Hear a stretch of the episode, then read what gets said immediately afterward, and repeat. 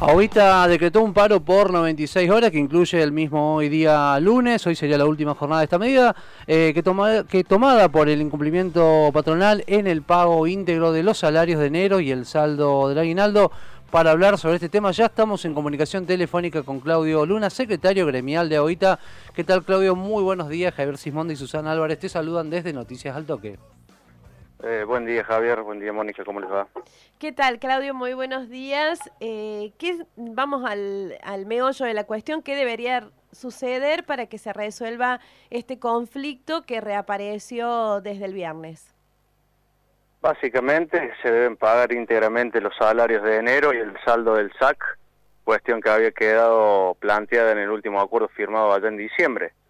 Eh, la realidad es que no se ha abonado absolutamente nada de ninguno de los dos ítems y por eso hemos tenido que tomar esta medida de fuerza.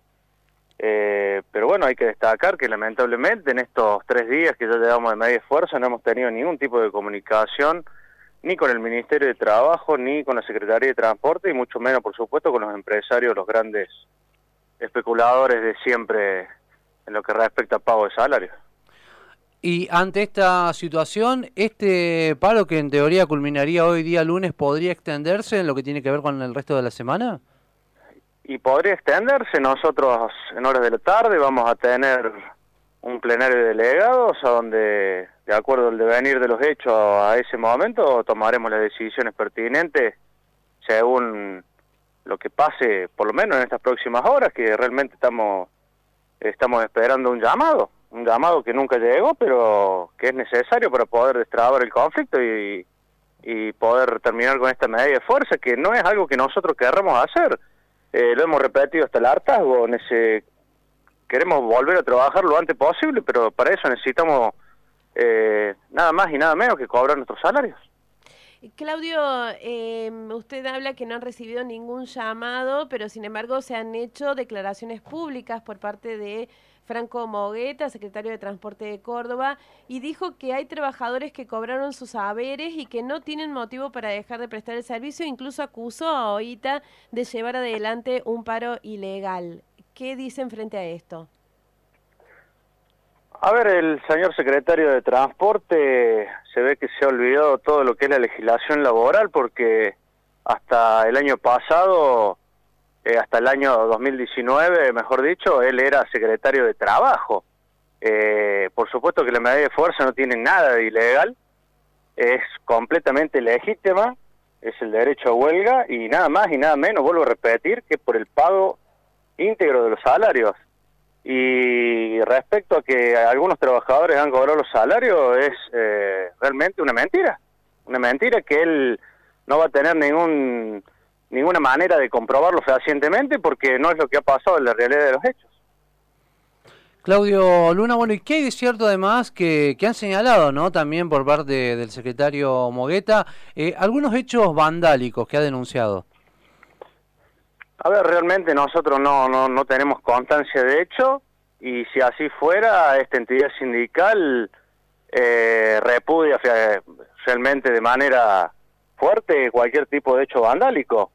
Pero también, vuelvo a insistir, no tenemos ningún tipo de, de constancia de que eso haya pasado. Realmente sus manifestaciones han caído muy mal porque se basan puramente en la mentira cuando, cuando dijo que en la terminal de ómnibus había habían pasado desmanes y no fue más que eh, una pequeña manifestación de, algunos compañeros que ante ante esta empresa Buses LEP que por supuesto mediante prácticas antisindicales ha coaccionado a nuestros compañeros para que salgan a trabajar sin haber cobrado íntegramente los salarios.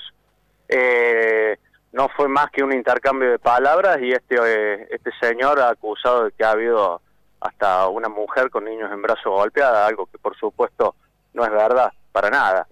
Eh, pero bueno, estamos hablando de que la única empresa en el sistema que está brindando unos pocos servicios es esta empresa Buses LEP. Eh, estamos, estamos diciendo que de 44 empresas, eh, esta representa solamente el 3% de lo que es el sistema, por lo tanto la medida de fuerza tiene un acatamiento eh, prácticamente total, ¿no? Recordamos que estamos en comunicación con Claudio Luna, secretario gremial de AOITA. Eh, Claudio, eh, ¿cuál es el argumento que dan, si es que lo dan, sobre este, ah, esta decisión de no pagar los salarios y que falte el pago de, del aguinaldo? ¿Esto tiene que ver con la llegada de, de los subsidios provincial y nacional? ¿Por qué siempre se está dependiendo de la llegada de estos subsidios?